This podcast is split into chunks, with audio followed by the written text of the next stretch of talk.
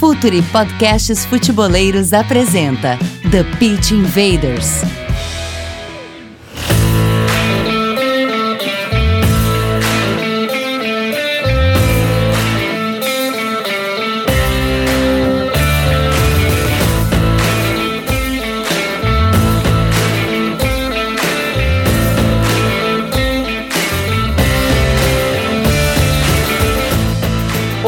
Futeboleiros! Olá, futeboleiras! Futre apresenta The Pitch Invaders, episódio 182. Sempre falando de maneira profunda e séria sobre o jogo, chegamos a mais uma invasão. Meu nome é Gabriel Correia e estamos no ar em mais uma invasão futeboleira. Esse episódio chega até vocês com a força da Coach ID, o software para treinadores e clubes de excelência. O Futre é o representante oficial da Coach ID no Brasil acesse e mande seu e-mail para o comercial.futre.com.br. Assine a nossa plataforma de conteúdo exclusivo Futre Club no apoia.se Futre, conteúdo, comunidade e relacionamento. E Futre Pro, departamento de análise de mercado do Futre, scouting, performance e inteligência aplicada ao jogo. Futre Pro, seu time ganha mais jogos e gasta menos dinheiro. Hoje nesse episódio, fazer um pouco diferente, já vou apresentar direto nosso entrevistado, nosso convidado de hoje, que para nós gera muita alegria esse papo, porque o Futre começou lá em 2016, com, enfim, o Eduardo gravou um podcast falando sobre o projeto da Juventus, depois a gente foi crescendo com alguns convidados. Chegou o momento que a gente entrevistou o Kleber Xavier, auxiliar hoje do Tite, né, na seleção brasileira. E hoje vamos seguir falando sobre seleção brasileira, com ele que comanda essa nossa geração aí que a gente já viu muitos jogadores nos últimos amistosos da seleção entrando em campo, é, jogando, sendo titulares, sendo importantes. E ele faz um processo hoje para quem sabe a gente conquistar, aí quem sabe mais uma medalha olímpica, quem sabe a gente conquistar mais torneios. E enfim, eu quero muito agradecer mais uma vez a gentileza, professor André Jardini. Obrigado mais uma vez, técnico da seleção olímpica, por gentilmente nos atender e aceitar o nosso convite. Tudo bem, professor? Tudo bem, é um para mim também é um prazer e uma honra participar do programa, um programa que já escutei vários, né? E, e vocês já estão de parabéns aí de, de cara, eu já dou os parabéns pelo, pelo brilhante trabalho e acho que, que vocês ajudam com certeza nesse crescimento do futebol, no, no a gente conseguir disseminar o conhecimento e, enfim, eu acho que é, é fundamental para o Brasil continuar crescendo, né? Continuar chegando onde quer, onde deveria sempre estar, que é no, é, nesse predomínio mundial aí, a gente precisa crescer em todos os setores e, e, esse, e esse setor específico aí da análise de desempenho, dos analistas, é, para mim eu considero uma fatia importante e um pedaço importante no processo aí para que todo o futebol cresça como um todo. Então, já obrigado pelo convite, vai ser um, um prazer conversar com vocês. Prazer vai ser todo nosso. Quem está com a gente também, outro convidado, está a primeira vez aqui no podcast, mas nas redes sociais vocês certamente já devem ter visto a gente se comunicando no Futre FC junto com o pessoal do Olheiros. Mozer Maragno, também conhecido como Momitinho. Mozer, obrigado. É, enfim, você é da casa já, a gente já troca algumas interações lá no, lá no Twitter para falar sobre categoria de base. Enfim, é, mais uma vez, obrigado também por gentilmente estar aqui com a gente. Olá, Gabriel. Olá, Myron. Olá, professor Jardine. Um prazer enorme estar aqui no podcast. É um podcast de referência, sempre com convidados também é, muito representativos no futebol, muitas vezes do futebol de base, que é o caso de hoje. Então, estamos à disposição para participar, participar e questionar também um pouco o professor Jardine para entender como é que vão ser os próximos passos, tanto da seleção sub-20 quanto da seleção olímpica. Bom, e, que também aqui com a gente, não menos importante, eu deixei no final da fila, mas o Myron sabe que é nosso scout no Futuri Pro e também, quando eu falei para ele, ó, oh, vamos conversar com o professor Jardim para falar de base também, o Myron já ali ligou o modo e vamos, vamos para dentro. Myron, obrigado por mais uma, vamos para mais uma, hein? Cara, a gente tá rondando o Tite, né? Ele não vai escapar. Já teve o Kleber, agora o professor Jardine. Momito aí é professor, quando eu tava começando a, a analisar, o olheiro estava já com, dando caminho pra gente, agora a gente tá aqui, né? Eu tô desde o oitavo TPI, já são 180. É uma história, é uma história e tem tudo para ser mais um baita papo aí. Vamos conversar sobre seleção, seleção de base, que eu gosto bastante. Tem muita coisa, já que a Olimpíada foi para daqui um ano, então tem sobre muito mais gente para perguntar e sobre os métodos do professor também. Vamos ver.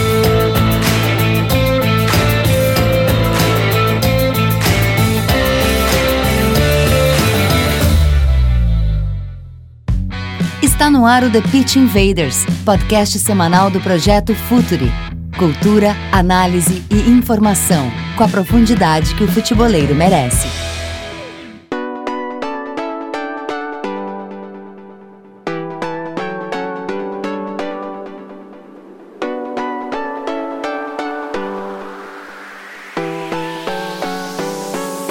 Para a gente começar esse papo, é, professor André Jardim, e, e a gente enfim, com vários convidados que a gente teve, a gente sempre iniciou dessa forma, porque é importante para a gente conhecer um pouco mais dentro da ideia de como é essa adaptabilidade de um treinador. Você já pegou diversos contextos né, na sua carreira, desde futebol profissional, é, trabalho em categoria de base, em um certo momento foi interino até no Grêmio por um, dois jogos, enfim, você já pegou diversos contextos. E a gente quer saber, e, acho que para a gente começar é qual é a importância desses contextos que você pegou de, em clubes aqui do Sul, né, na dupla Grenal, né, também no São Paulo e agora na seleção brasileira, e o, o quanto eles te moldaram como treinador e que hoje você traz para dentro de campo na seleção olímpica, assim, diferentes contextos e que hoje são aplicados no seu trabalho? Ah, a gente vai se construindo, né, com as experiências que tem na vida, né, não só no futebol, né, e Acho que desde o Grêmio Náutico Gaúcho, que é o meu primeiro clube de futsal em Porto Alegre, né, onde eu comecei realmente a minha carreira como treinador, depois indo para o futsal do Inter, depois indo para o campo do Inter, aí passando por, por todas as categorias, né, em cada, em cada categoria um aprendizado, é, é, muita, muitas reflexões, muitas derrotas, muitas vitórias, né, que, que com certeza vão moldando a gente como treinador. E e aí sim, depois, depois da saída do Inter, né, que eu acho que foi para mim um, um ponto importante da carreira, porque é quando a gente quebra aquele, aquele nível ontológico, ele quebra a casca, né, sai do ovo e vai realmente para o mercado do futebol. E, e, aí um voo rápido pelo Grêmio, mas uma passagem é, muito muito gostosa, assim, porque acabei pegando uma geração importante de atletas, né, como o Everton Cebolinha, como o Arthur, como o Wallace, enfim, foi uma passagem curta, mas com um pouquinho de sorte de ter pego uma geração especial do Grêmio. É, e depois indo ao São Paulo e, e, aí me firmando aí, quebrando mais um nível ontológico importante que é sair do Rio Grande do Sul e conseguir mostrar o meu trabalho no centro né, do Brasil, São Paulo e Rio são sempre centros importantes para o pro profissional se estabelecer no mercado, né? Então aí três anos no São Paulo na base, é, também moldando e talvez conseguindo, encontrando no São Paulo o cenário ideal para aplicar aquilo que eu sempre gostei, que é o, um, um, equipes agressivas e equipes muito eficientes no, no jogo ofensivo. Né? Eu sempre fui um, um treinador apaixonado pelo jogo de ataque. É, nem sempre joguei o jogo de ataque, porque nem sempre a minha equipe tinha é, todas as condições e eu mesmo nem sempre tive as condições, né, como treinador, de desenvolver metodologicamente mas eu fui um cara que fui atrás disso. E aí o São Paulo eu acho que foi fundamental porque me deu é, qualidade humana, jogadores muito técnicos, jogadores muito qualificados, né? E, e no momento que eu sonhava em fazer equipes jogarem é, ofensivamente, mas ganharem, né? Jogando dessa maneira, todo profissional quer ganhar, quer ser, quer ser campeão, né? Eu acho que é o que carimba é, para fora, especialmente né, a opinião das pessoas e te dar crédito né, para dar um passo adiante. E aí, os três anos do São Paulo me abriram portas de, de, de profissional de São Paulo e hoje, dentro de uma seleção, é, continuando. E aí, de novo, encontro na seleção é, um cenário muito bom para dar continuidade naquilo que eu venho buscando desde lá do, do sub-10 do Inter, que é equipes que consigam é, é, ser protagonistas em qualquer competição que disputa, equipes que, que que pensem, que sonham, sonhem grande, né? Sonhem pesado em conquistas, mas que joguem um futebol de acordo, assim, um futebol que, que qualquer um que senta na arquibancada vê, né? Qual é a equipe que entrou ali dentro do campo para para vencer desde o primeiro minuto e aquela ambição, aquela vontade de agredir, de buscar o próximo gol. Enfim, sempre foi essa é, o meu desejo assim no campo, né?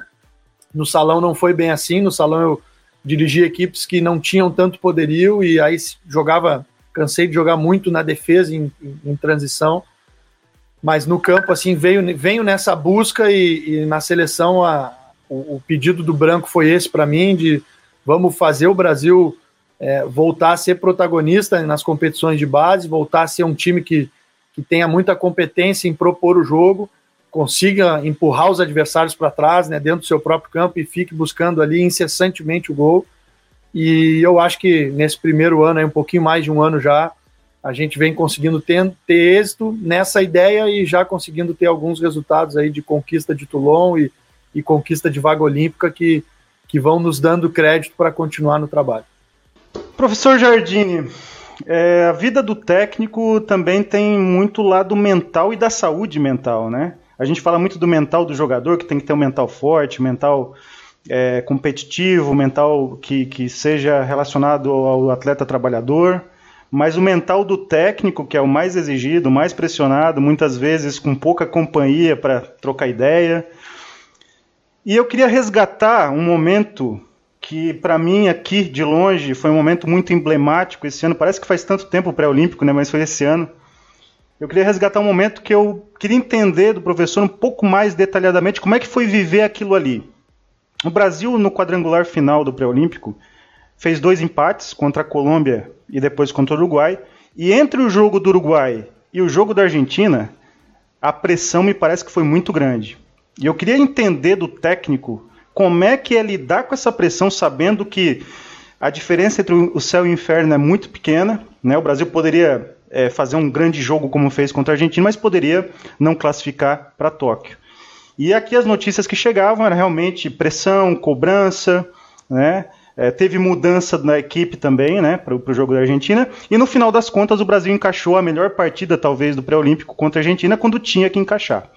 Como é que foram aqueles dias, poucos dias, entre o jogo do Uruguai e o jogo da Argentina? E como administrar mentalmente essa situação para não deixar cair nessa pilha né, de, de saber que detalhes estão separando a glória do inferno? Eu queria saber um pouco desse processo naqueles dias entre Uruguai e Argentina.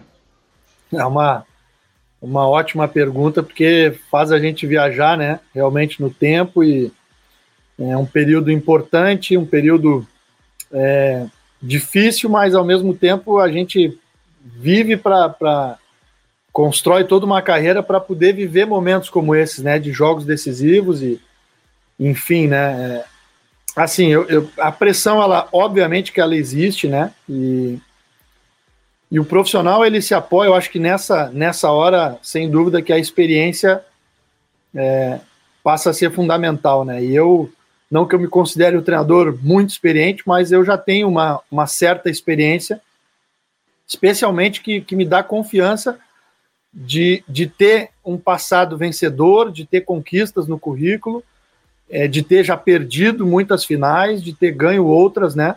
para poder chegar num momento daquele ali, né, com, com, uma pressão e se apoiar, primeiro, ter a certeza dentro de si mesmo, né, que é, a gente não está ali por acaso, né, a gente tem toda uma trajetória, viveu muitas coisas para estar ali, é, nos preparamos muito para estar ali e simplesmente esses momentos são os, os momentos que a gente tem que ter um foco absoluto no que tem que se fazer e, e muita fé no, no trabalho, muita crença em, em, tudo que nos levou até ali e, e, realmente foi o que a gente fez, né? A gente tentou escutar muito pouco o que vinha de fora, tentou não ler muita crítica, se afastar um pouquinho da internet, porque acaba assim, quando a gente se deixa é, se deixa levar pela vontade de, de ler o que as pessoas estão falando, de escutar o que o pessoal está comentando, quando vem a crítica, e às vezes as críticas são até injustas ou são críticas pesadas, é, somos humanos, né? A gente se abala, a gente sente, a gente fica, pode se irritar, pode perder o humor, pode interferir no bem-estar, que aí é a hora que o treinador tem que, na minha visão, se proteger um pouquinho, né, do mundo exterior, é, e não que a gente não leia e não escute coisas, obviamente que a gente escuta e lê, mas tem momentos que a gente precisa é, se isolar e, e, focar na nossa comissão, nos nossos jogadores, nas nossas convicções, né? E foi o que a gente fez, assim, a gente passou por alguns dias aonde foi foco na Argentina, um estudo profundo na Argentina e, e, como que a gente iria ganhar aquele jogo, né? Quais eram os pontos fracos? Eu, eu é, cobrei muito os nossos analistas e os, e os, auxiliares, né? Que me entregassem alguns caminhos é, é, a gente trabalha dessa maneira, né? A análise ela tem que vir já indicando alguns caminhos com, com argumentos e com vídeos, né? Que convençam o treinador e a partir dali bolar um plano de jogo aonde a gente entendia que era um momento importante de mudar, porque o nosso time ele talvez atingiu um ápice na competição, um ápice que começou lá em Toulon, uma ideia que curiosamente a gente é, é, é, enxerga, começa a enxergar também na seleção principal uma ideia de, de, de, de, empurrar e de ter uma ocupação de espaço muito racional, que em muitos momentos se enxerga no 2-3-5, né, empurrando o adversário para trás e, e, enfim, e massacrando ele em oportunidades até que a gente consiga o nosso gol, né? Mas com, uma consistência de ocupação de espaço muito forte, de comportamentos que, que dão justamente a, a consistência à equipe. Começou lá em Toulon, é, com o título, depois os amistosos, a maioria deles nos deram sinais de que a gente estava no caminho certo, a gente foi crescendo, foi evoluindo, uma ótima primeira fase no pré-olímpico, é, sobrando, na minha opinião, né, em todos os jogos, mesmo nos jogos ali contra a Bolívia, que a gente toma alguns gols que não gostaria de ter tomado, mas a sensação é que o jogo sempre esteve na nossa mão, né? É, uma vitória contundente contra o Uruguai, uma vitória com com todo o time modificado contra o Paraguai, que é um, um, time jogando a sua vida, e aí mostra a força do trabalho, porque a gente muda os 11 jogadores, mas não muda a maneira de jogar e, e se vê uma equipe ganhando da mesma maneira que ganhou os outros jogos. E aí a gente estreia no quadrangular contra o time da casa, com estádio lotado, faz um jogo, na minha opinião, convincente, merecia ter ganho, com mais situações, sai perdendo, exigiu ali naquele jogo uma força mental muito grande e uma fé no trabalho muito grande. Buscamos o empate, não conseguimos vencer, mas uma partida muito aceitável nossa. E aí a gente vem e faz realmente um jogo ruim, né, contra o Uruguai, aonde o Uruguai talvez tenha feito seu melhor jogo, nos estudou muito, conseguiu anular algumas situações que a gente tinha e já naquele jogo nos, nos exigiu um plano B, uma situação diferente que naquele dentro do jogo a gente não conseguiu encontrar, né? Então fomos para os treinos, poucos treinos que a gente tinha, mas especialmente o tempo que a gente tinha para estudar, para pensar e vir com uma, com uma proposta diferente, que talvez acabou encaixando bem porque surpreendeu a Argentina, a Argentina não esperava né, a mudança, um jeito de atacar diferente, é, uma proposta de jogo diferente, e, e, que acabou realmente sendo muito feliz porque a gente explorou.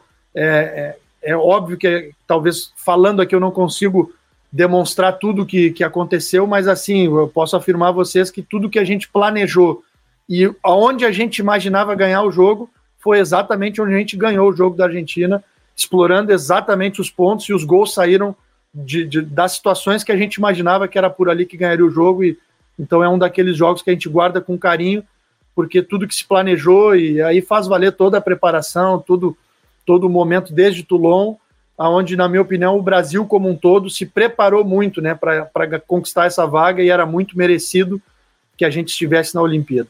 E esse jogo contra a Argentina foi muito interessante porque bola longa, o Renier na transição.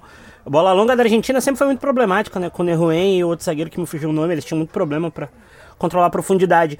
E professor, tu na, na seleção vem fazendo um jogo mais posicional com laterais por dentro, não tanto com a, com a, com a característica brasileira, os laterais por fora. Olhando o Guga com São Paulo agora, que é um treinador que estimula também esse esse estilo do lateral vir mais por dentro, ele para dar superioridade numérica. Para ti ter o Guga uh, amadurecendo cada vez mais nesse quesito e ele vai ter um ano a mais uh, de jogo assim. É, é, o quanto é importante para o teu modelo de jogo na seleção ter o Guga por durante mais um ano jogando por dentro, o que era diferente com o Dudamel, ele era por fora, com os outros treinadores todos ele era por fora, e com você e com o São Paulo por dentro. Quero que tu, tu fale dessa, desse, entre aspas, presente que tu ganhou de São Paulo. É, para a gente está sendo muito bom, né? Essa experiência que o Guga está tendo. É, não só o Guga, eu acho que o Arana também é, tem sido um lateral que está crescendo muito, né? Um, um, jogador que a gente chegou a convocar e acabou tendo a dificuldade de não estar tá jogando na, naquele momento lá no Atalanta. Tinha pouca minutagem, a gente teve muita dificuldade de relacionamento com o próprio Atalanta. Então a gente acabou naquele momento desistindo do Arana por entender que dificilmente a gente conseguiria ele e sem a certeza de que ele estaria num grande momento porque não conseguia jogar lá, né? Então é, o crescimento do Arana passa a ser também importante para nós dentro de uma ideia muito parecida do que a gente pensa aqui de jogo de ataque, com talvez com mais variações. O, o Sampaoli, até por trabalhar em clube né, e ter mais tempo e mais jogos, consegue é, é, diversificar um pouco mais as funções né, dos seus próprios jogadores e, e os laterais acabam tendo uma importância muito grande nesse tipo de jogo de ataque, né? Então, o Guga foi muito importante para a gente lá no pré-olímpico, porque ele, ele era o lateral ofensivo da, da, dupla, diferentemente do que ele tem feito com mais frequência no Atlético, onde ele tem sido lateral defensivo e o Arana tem sido lateral ofensivo é, alternando faixa, o Google ocupava hora fora, hora dentro com o Anthony para justamente poder ter uma alternância de, de, de, situações de ataque, que, é, que os dois já tinham um entrosamento muito grande. O Emerson, quando jogou com o Anthony, dava também um tempero muito interessante, porque é um lateral de muita força física, então ele, ele proporcionava o Anthony a encontrar algumas situações de passe é, com a sua força de infiltração. Já o Guga já não é tão infiltrador como o Emerson, mas um jogador mais construtor, então acabava tendo jogadas mais elaboradas, digamos assim, jogadas de, de, de espaço e de tabela e de triangulações em espaço curto, que tornou o nosso lado direito muito envolvente, né, também dentro da competição. E, e eu acho que está tá sendo ótimo para nós, inclusive nos trazendo outras alternativas, né, do Guga mais por trás, com uma saída de três, que que é o que tem aparecido mais frequentemente no Atlético Mineiro. O Arana praticamente fazendo o que o Guga fazia com a gente no pré-olímpico, fazendo no Atlético Mineiro pelo lado esquerdo, né, com um jogador mais presente na área, é, jogando muitas vezes numa janela interior ofensiva. Então isso vai, para um treinador é, é, são ótimas notícias porque vão nos dando vão nos, nos, nos dando mais alternativas e vão preparando cada vez mais os nossos os nossos principais atletas aí nessas posições e com certeza quem ganha, além dos atletas estarem ganhando com isso, somos nós daí da seleção e, e o próprio Atlético Mineiro aí que vai, vai ganhando atletas cada vez de um nível superior. Professor, vou aproveitar que a gente está falando dessa questão do, do jogo mais posicional e, e, bom, um dos nomes que você citou foi o Anthony e aquela velha discussão de ah, mas jogo posicional a gente mata o drible, e, enfim, acho que o Anthony é um baita de um exemplo, Vini Júnior baita de um exemplo, o Rodrigo, outro grandíssimo exemplo de jogador que nunca deixou o, o drible de lado. Talvez a maior dificuldade seja de criar espaço, porque você falava no início da seleção voltar a ser aquela seleção protagonista, de encurtar cada vez mais o campo pro adversário, tirar o, o adversário do jogo, né, tentar pressionar toda hora, recuperar a bola lá em cima. É, esse trabalho de estímulo para esses atletas e que cada vez mais a gente está falando de jogadores que questionam por que, que eles estão fazendo isso, por que, que eles estão fazendo aquilo, é, parecem cada vez mais interessados né, nessa questão de, de modelo, de jogo. A gente está citando agora o Guga jogando no Atlético de um jeito, já jogava, jogava jogou de outro com o Dudamel.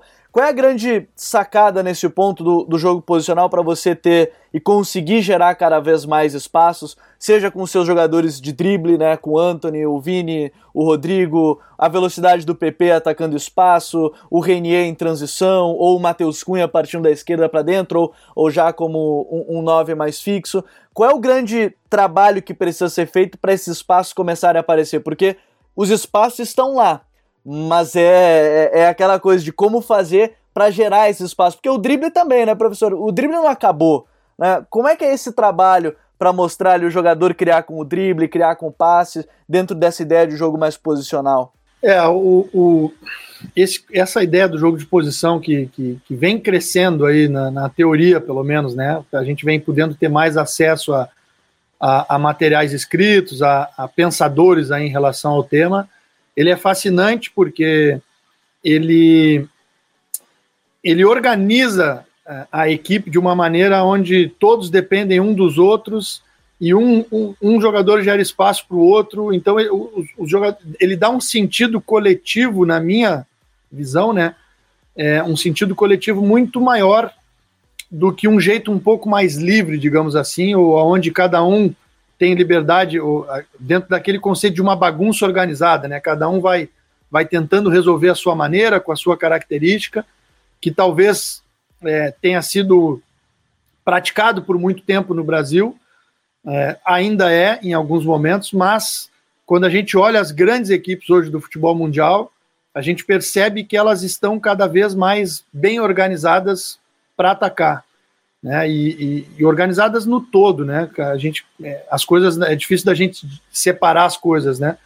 Então, quando a gente começa a ter uma, uma, uma atenção maior para essa otimização da organização dos espaços, o porquê que jogadores jogam em amplitude, né? O porquê que espaços que eles vão gerar, o porquê que tem jogadores que jogam por trás, né? Que, que dão uma função mais de consistência, que vão ter uma, um papel importante no perde pressiona, nos rebotes, no ataca marcando, é, vão oportunizar o atleta que vai tentar a situação às vezes de um para um, de poder errar e saber que vai ter uma cobertura posicionada, que que o time não vai sofrer com isso.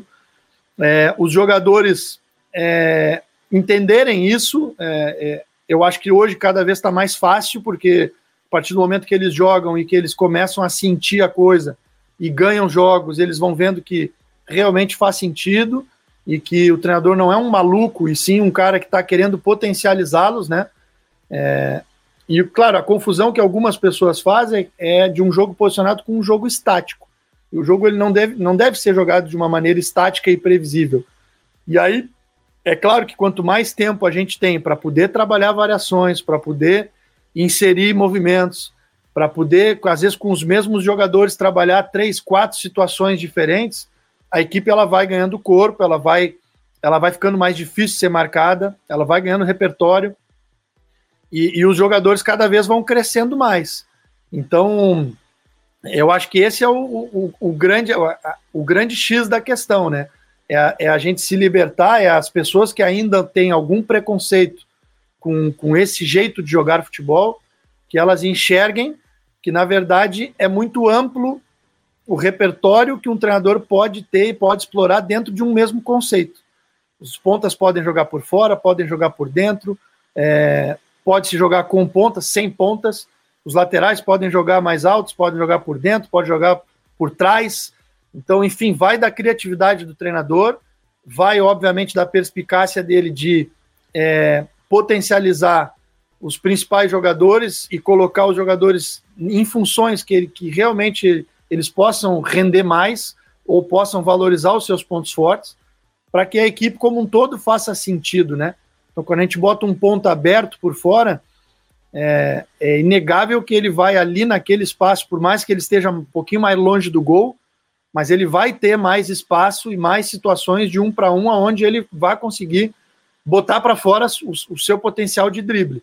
Quando ele vai para dentro, é, ele já vai pegar um setor do campo onde ele está mais perto do gol.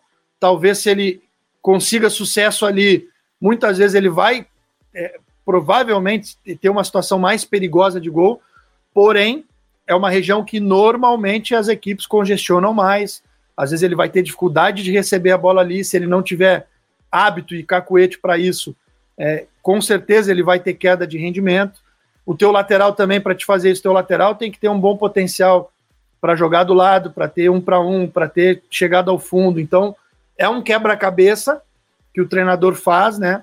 E que realmente para ficar para dar para dar certo, para ter êxito, as peças têm que se encaixar, tem que ter tempo para treinar e, e, e, os jogadores têm que assimilar muito rápido. Aqui na seleção a gente quase não tem tempo, né? Então tem que torcer para que eles assimilem rápido e a gente tem conseguido.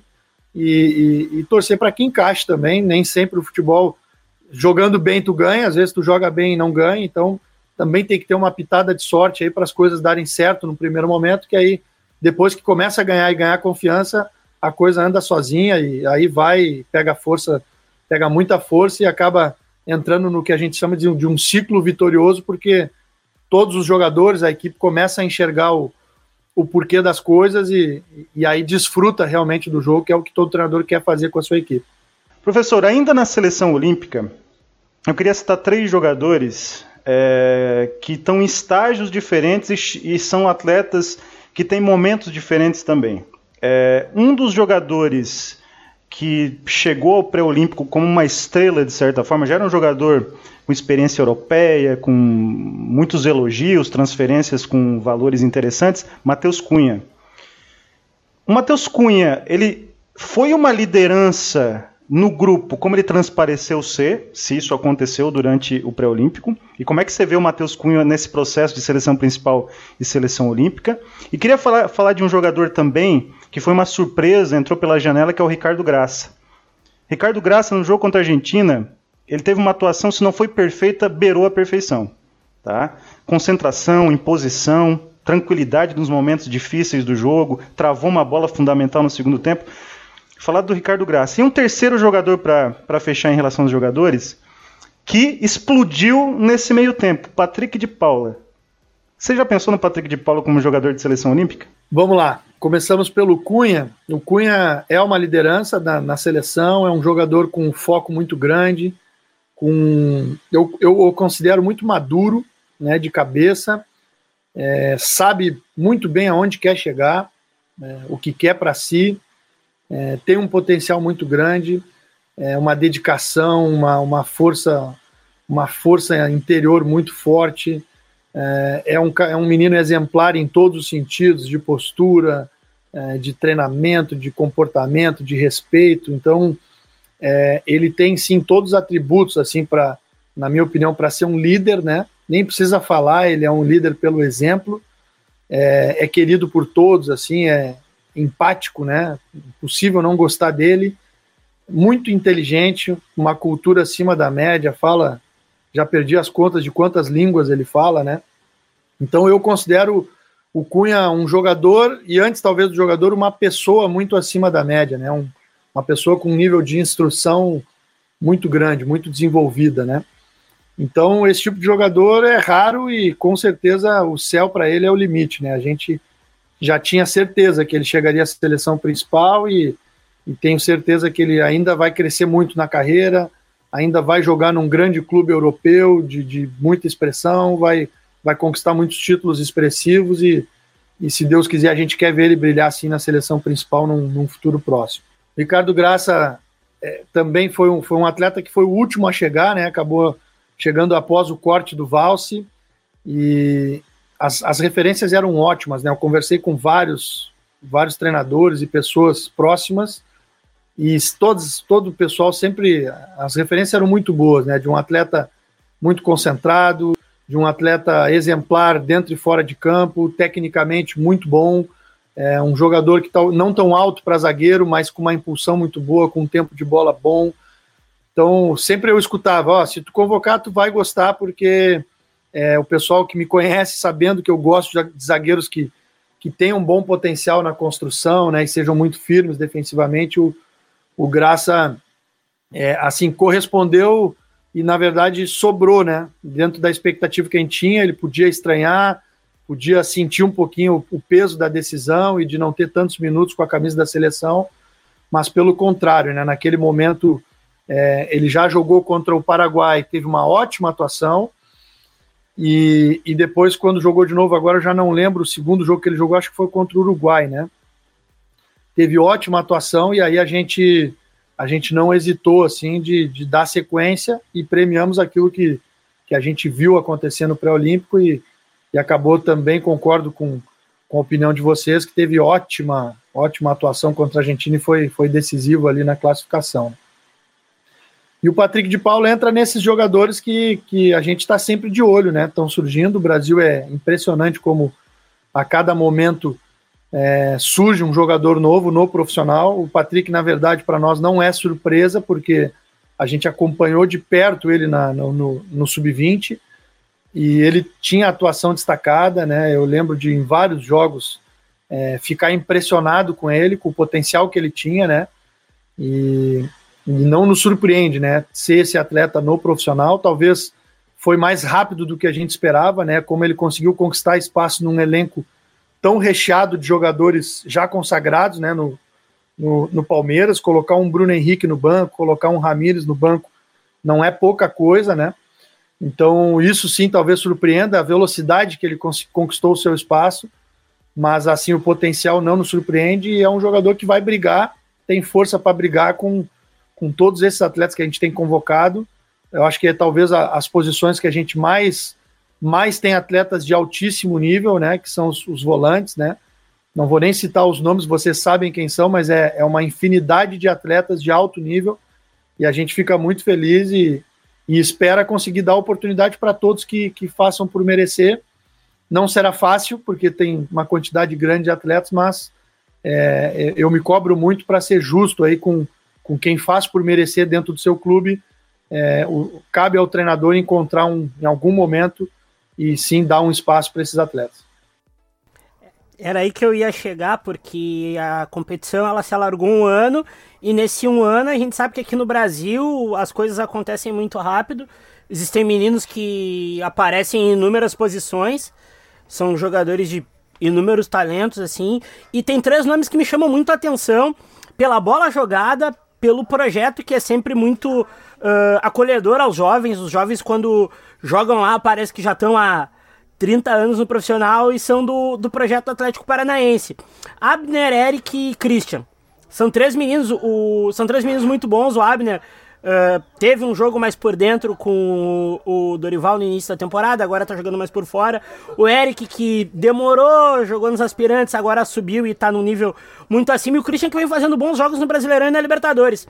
Eu quero saber o que, que tu pensa desses três meninos e se eles vão ser convocados em alguma data FIFA próxima de que vai ter que terá alguns jogos de base. É, o Atlético Paranaense é um, é um caso legal da gente comentar, né? É um clube que tem um, um projeto e uma ideia de jogo muito muito estabelecida. É, eu particularmente admiro muito a maneira que eles estão conduzindo, que eles estão buscando buscando crescer e buscando conquistar coisas, mas em cima de um jeito de jogar, em cima de uma ideia e que me parece que eles não vão desistir tão cedo, né, de, de chegar onde eles sonham em chegar.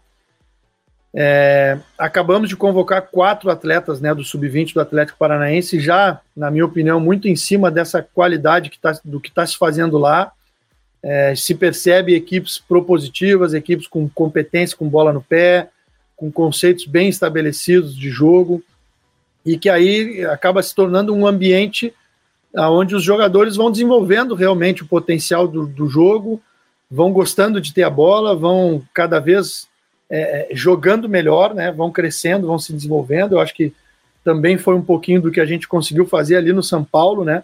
Aonde dá a sensação que todo mundo é bom aí, né? Porque na verdade o ambiente é bom e potencializa, o bom vira ótimo, o médio vira bom, né? E até o jogador, às vezes, que, que nem é tão bom, ele quando tu vê, ele está pegando seleção porque está num contexto onde todo mundo vai jogando bem, todo mundo vai crescendo. Então, me parece que o Atlético também está chegando nesse ponto. Claro que a equipe principal sofre mais por pressão, por resultados, né? Mas me, também vejo um, uma equipe no profissional do Atlético, né? Uma equipe com conceitos bem estabelecidos, buscando que realmente uma equipe que sabe o que quer e que aí fatalmente os atletas que, que que tem idade olímpica, que tu citaste três aí, e na verdade tem até mais atletas ali com esse potencial, né? O próprio Abner é um, um lateral que a gente já convocou, né? E, e que está cada vez tendo mais minutos e jogando. Então, todos os atletas ali, para mim, têm tem um potencial muito grande, porque estão trabalhando em um contexto que os favorece é, para crescer, para evoluir como atletas, tanto nas, na, na fase ofensiva como na defensiva é, e para cada vez ganhar mais personalidade e se, e se aproximar do que é um jogador de seleção brasileira, que é um jogador de excelência, né? um jogador que tem que fazer tudo muito bem e, além de tudo, tem que ter uma personalidade muito grande, tem que estar acostumado com a pressão de ter que entrar no jogo para vencer. Então, tudo isso constitui um jogador de, de seleção brasileira, fisicamente muito forte, muito veloz, porque vai precisar se impor e ganhar praticamente todos os duelos, taticamente inteligente, porque precisa se adaptar rapidamente a qualquer função que o treinador lhe pede, tecnicamente que domine muito bem todos os fundamentos do jogo, que tenha um repertório vasto técnico e que ainda tenha essa, esse potencial é, é de personalidade muito forte porque vai viver situações de pressão como a gente viveu lá na, no jogo da Argentina, e que naquele tipo de jogo ali não tem jeito, é o jogo que separa os homens das crianças que a gente fala, né? É, quem não tem é, realmente força interior, ele acaba é, se esfarelando no jogo, né? E o que se viu naquele momento é que a gente acertou na escolha dos jogadores, porque os jogadores demonstraram uma, uma força muito grande, uma personalidade muito grande, e acho que esses meninos do, do Atlético aí têm tudo para crescer. Não sei se há tempo de pegar uma Olimpíada, mas a gente torce aí, sem dúvida, que eles consigam ir crescendo, porque potencial tem e, e a gente com certeza não, não vai beneficiar nenhum nem outro, a gente vai fazer justiça e convocar aqueles que mais merecerem em cada, cada posição. Professor, é, eu acho que é legal a gente comentar, e antes da gente começar a gravar, a gente brincou que ia fazer uma tour enquanto você se organizava para a gente conversar. Imagino que dentro da sua sala, quando você pensa, tem todos os calendários de data FIFA e tudo mais, datas que, que se tem as convocações. Mas uma data em especial, a gente acabou de citar sobre um, um calendário que se alongou devido à pandemia, é 23 de julho de 2021, a Olimpíada, que estava para acontecer nesse ano, a gente esperava acontecer esse ano, a gente viu uma seleção que provavelmente tinha essa capacidade de competir pelo um ouro olímpico que a gente gostaria, claramente repetir, né, quem sabe um bi, bicampeonato olímpico. Mas isso também ampliou, imagino, leque de opções. É, jogadores que teriam é, a idade olímpica vão poder jogar ainda no, em 2021, né? E, enfim, enquanto a gente está gravando no ano que vem. É, e também, de repente, alguém surge, a gente já citou alguns bons nomes aqui que num certo momento a gente nem citaria, se a Olimpíada até já teria sido disputada agora no meio do ano. O quanto que mudou para você ter uma Olimpíada só em 2021, só no ano que vem, né, em agosto, e, e, em questão de, de, possibilidades de convocação, em treinamentos que a gente citou, né, para colocar em prática cada vez mais adaptado esses seus jogadores, seus atletas no jogo de posição, para eles entenderem estarem dentro. Quanto que mudou para você? Infelizmente ninguém queria essa situação, obviamente, essa paralisação devido a essa pandemia, mas o quanto que muda um pouco o planejamento de ter até mais opções dependendo de jogadores e mais tempo para convocações antes de uma Olimpíada agora no ano que vem, professor? Ah, mudou pouca coisa. Na verdade, a gente teve a, a frustração porque a gente vinha embalado, vinha com, com ritmo muito forte e já estava louco para estar tá lá, né? Então dá aquela aquela murchada assim, a gente obviamente ficamos tristes, né, num primeiro momento e preocupados com tudo que, que aconteceu, né, no mundo inteiro. E no dia seguinte já é pensar em, em, como a gente vai tirar proveito disso, né? Então a gente vai procurar ser a seleção que melhor vai se preparar, né? Nesse período que a gente tem maior, sabendo que todo mundo está tendo dificuldade e nós não é, com, a, com a gente não é diferente, né? Teremos dificuldades aí nas convocações, enfim, para se organizar, mas a CBF está empenhada em, em dar a gente toda a estrutura e toda a condição de de fazermos novamente uma grande preparação, que eu acho que fizemos uma, uma extraordinária preparação para o pré-olímpico.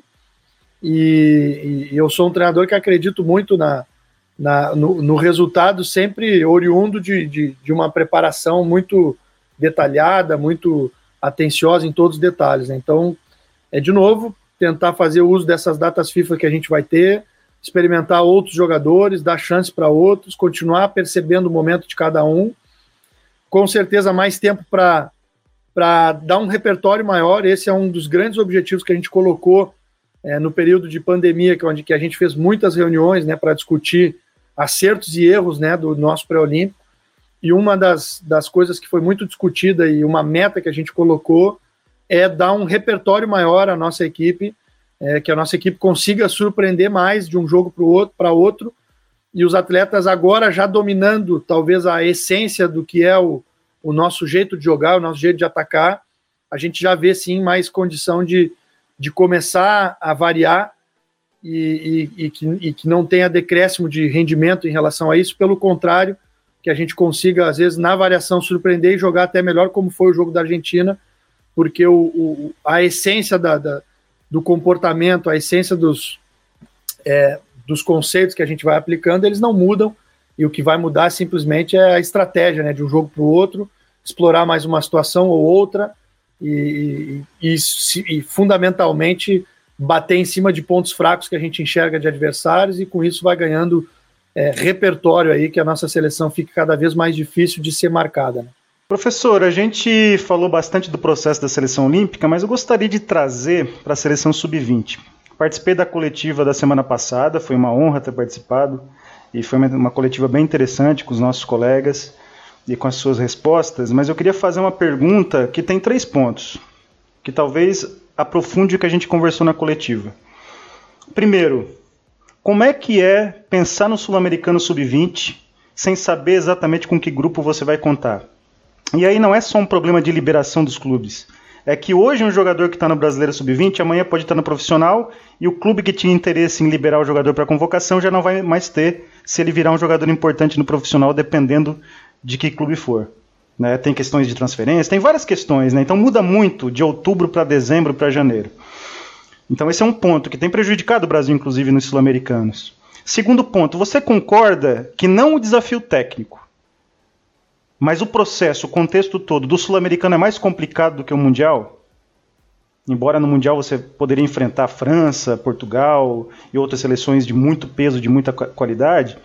E terceiro ponto, como é que é ter o acompanhamento dos jogadores europeus e não os que estão no time B, como Morato e outros, mas Renier no Borussia Dortmund, Luiz Henrique agora no Olympique Marseille, João Pedro no Watford que está jogando e jogando bem você tem essa preocupação de acompanhar, ah, esses jogadores não vão ser liberados para o Sul-Americano, então só vão me preocupar se eu classificar para o Mundial.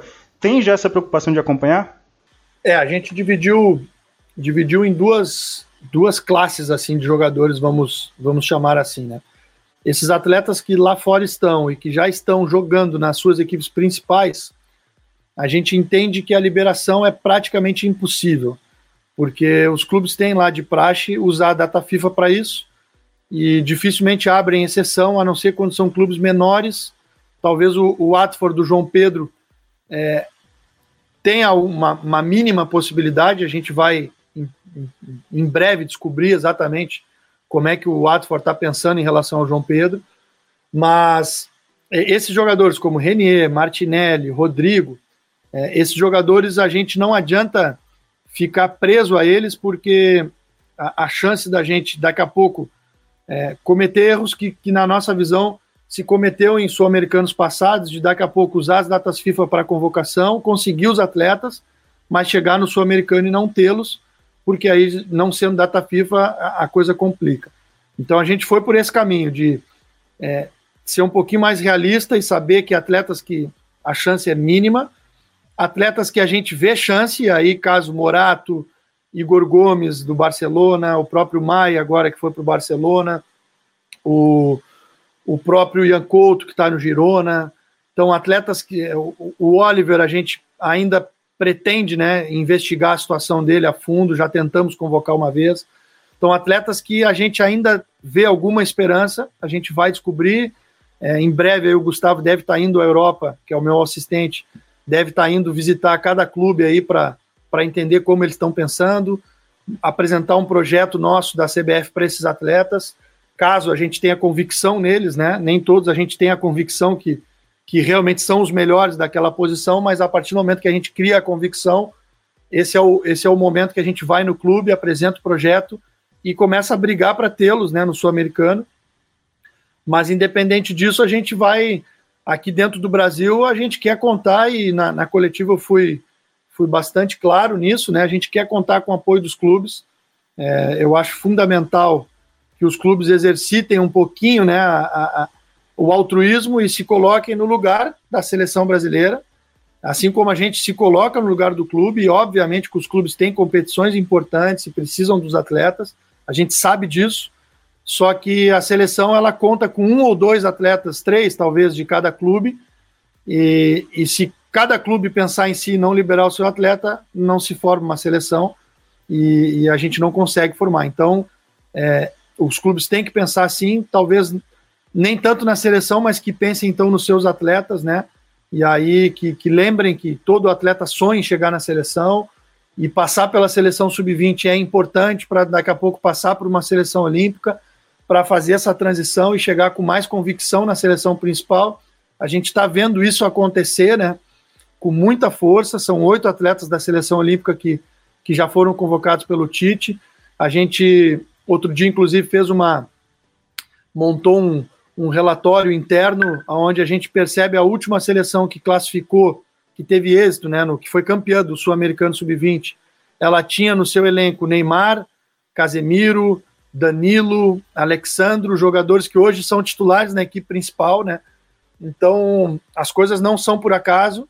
E se esses atletas sonham em chegar na seleção principal, e eu tenho certeza que todos sonham, é importante sim passarem pela seleção sub-20, é, não só passarem, mas a gente ir lá e fazer um grande sul-americano sub-20, depois um grande mundial sub-20, para eles marcarem bem é, o seu tempo aqui na seleção sub-20, deixarem muito claros que são jogadores e é uma geração diferenciada, para aí sim é, começar a, a brigar e pensar numa seleção principal ali na frente, mas já com um histórico vencedor dentro da, da seleção, que seja a seleção sub-17, sub-20, mas que já comecem a mostrar é, que são jogadores diferenciados em qualquer seleção que sejam convocados.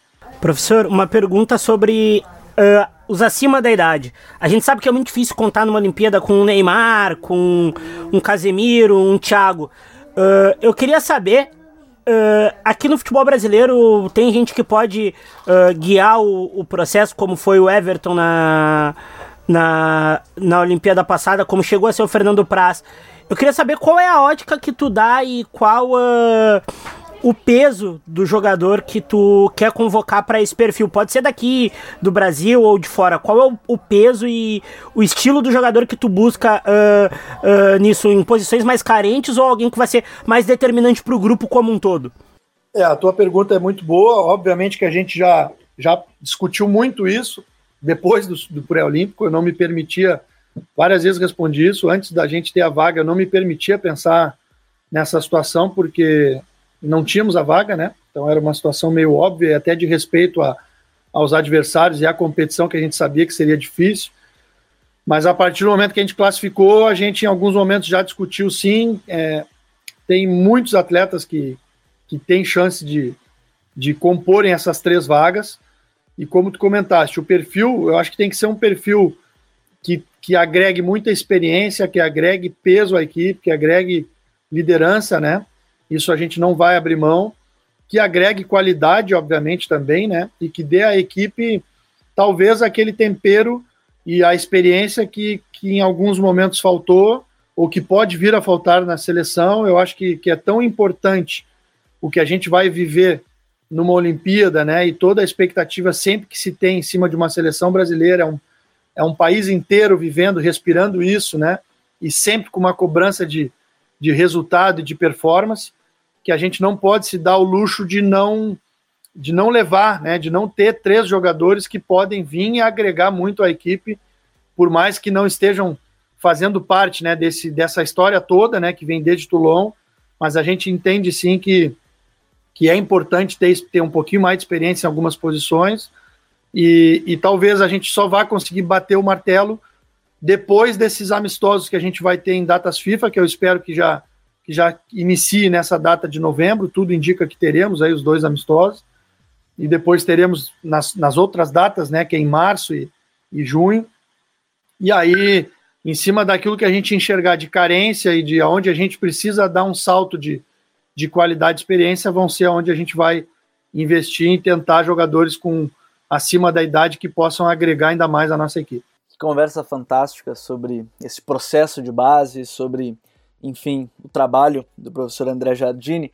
Quem sabe no futuro a gente venha voltar a conversar um pouco mais sobre esse trabalho, mas agora é hora das nossas dicas futeboleiras. The Pitch Invaders apresenta Dicas Futeboleiras.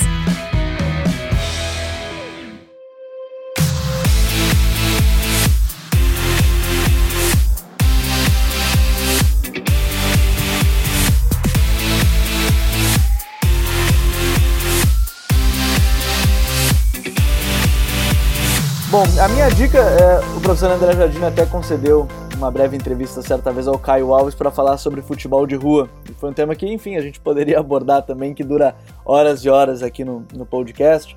É, tá lá no site, é, junto com ele, José Boto, né, diretor de scout lá no Shakhtar Donetsk, Paulo Vinícius Coelho, nosso colega jornalista é, no Sport TV, falaram um pouco mais sobre esse aspecto que muita gente não considera importante, muita gente considera fundamental e, e a matéria vai estar na descrição aqui do podcast de hoje.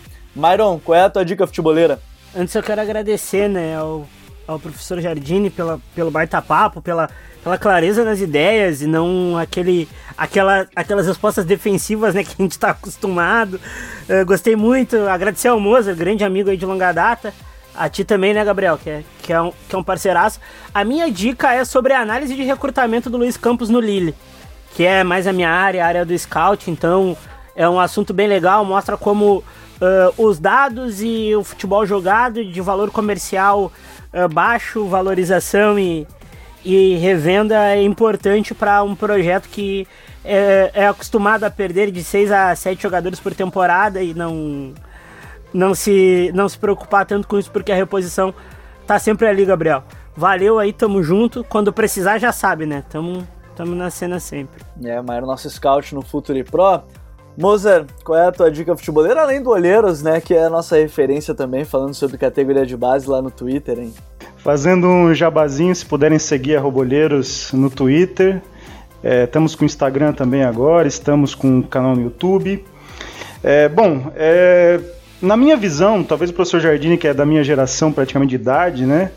É, o grande nome dos últimos 30 anos da base sul-americana, como técnico, como coordenador, é José Peckerman, argentino. É, o Peckerman ele tem uma história maravilhosa na, na, na, base argentina, principalmente a partir dos anos 90. E o ano passado foi lançado um livro, La Solución Peckerman, que é uma história um pouco do perfil de liderança dele. Não uma receita de bolo, mas é o perfil de liderança exercido tanto nas seleções de base da Argentina, depois na seleção principal da Argentina na Copa de 2006 e também mais recentemente do trabalho na Colômbia, onde ele fez também um grande trabalho e colocou a Colômbia na Copa do Mundo em nível competitivo. O Peckerman, para mim, repito, é o grande nome da base sul-americana dos últimos 30 anos. Foi tricampeão mundial sub-20 e mais do que ser tricampeão mundial sub-20, potencializou e desenvolveu muitos jogadores. Se a Argentina não foi campeã do mundo na seleção principal, na base, o professor Jardim tem certeza e concorda comigo, o trabalho com ele era de excelência. Obrigado, Moser. Obrigado mais uma vez. Professor André Jardini, qual é a tua dica futeboleira? Rapaz, eu estava ouvindo eles e pensando aqui, né? Porque já lemos bastante, né? E gosto também das séries, dos filmes, né? Que abordam os temas, mas são, são livros que não são tão recentes, mas que realmente, assim, sempre que eu penso, talvez os livros que mais me influenciaram é, são, tem sido eles que me vêm à cabeça, né? É, o livro do Bernardinho, Transformando Suor em Ouro. É, eu sou fascinado por esse livro, pela maneira que ele que ele constrói esse ambiente de, de esse ambiente vencedor né, dentro da seleção. Para mim é uma inspiração é, e, e, pretendo até é, levá-lo aí para falar antes da gente embarcar para a Olimpíada. É das, dos sonhos que eu tenho de, de fazer o Bernardinho nos dar uma palestra, porque é, é, um, é um ídolo que eu tenho e um, um talvez o treinador mais vencedor aí de esportes coletivos na era nas, nos últimos tempos, né, nessa era moderna. E, e um dos últimos livros que eu li sobre esse, esse tema, que também eu fiquei fascinado, é o livro do All Blacks chamado Legado, né? Em inglês que é Legacy, Legacy mas já tenho a versão traduzida, que é um livro também que fala de, dessa cultura vencedora, desses hábitos, dessas, desses princípios, né? É, de criar dentro da equipe uma, uma cultura muito forte de equipe, de coesão, de, de, de lideranças, de desenvolvimento de liderança. Então tem sido muito essas, esse tipo de leitura assim tem me fascinado. Eu gosto, tenho procurado e futebolisticamente falando, talvez aí o último livro que eu li que, que mudou bastante, que, que, me agregou bastante foi, for, foram os livros, né, do Guardiola, o Confidencial, depois o acho que o azul é o confidencial, agora já até estou fazendo confusão, mas aquela série de, de livros dele, na verdade, o, o primeiro. Metamorfose, né? É, o, o Metamorfose e o primeiro, é, que eu tenho os três, o primeiro que é Outra Maneira de, de Vencer, né? Se não me engano, que, que fala mais da história dele dentro do, do Barcelona. É, são para mim livros que contam detalhes aí, né, do, do dia a dia de, de como ele ele solucionou problemas e se reinventou em muitos momentos. Então, talvez dos livros de futebol é o, é o que mais para mim marcou, assim, o que mais somou. E ficam essas, essas três dicas aí para os leitores. Um rápido parênteses, eu achei esse livro Outra Maneira de Ganhar em meio a um supermercado no Uruguai que estava muito barato. Tive que aproveitar naquele momento que ajudou para melhorar o espanhol.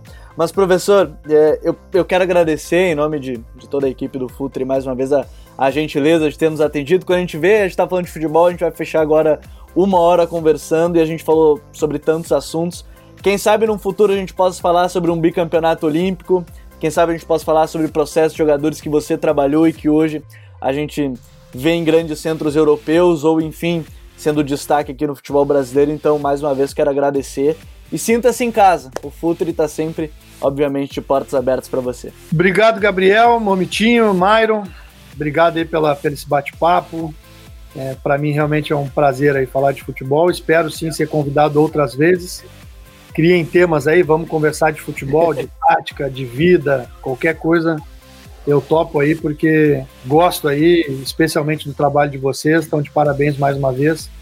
E, e muito obrigado pelo convite. Então, Invaders, graças por estarmos juntos em mais este TPI. Futeboleiros e futeboleiras, nós somos o Futre e temos um convite para vocês. Pense o jogo, um abraço e até a próxima invasão. The Pitch Invaders.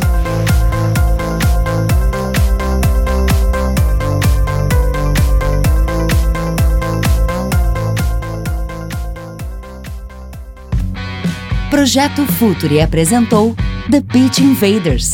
Acesse www.futuri.com.br. Pense o jogo.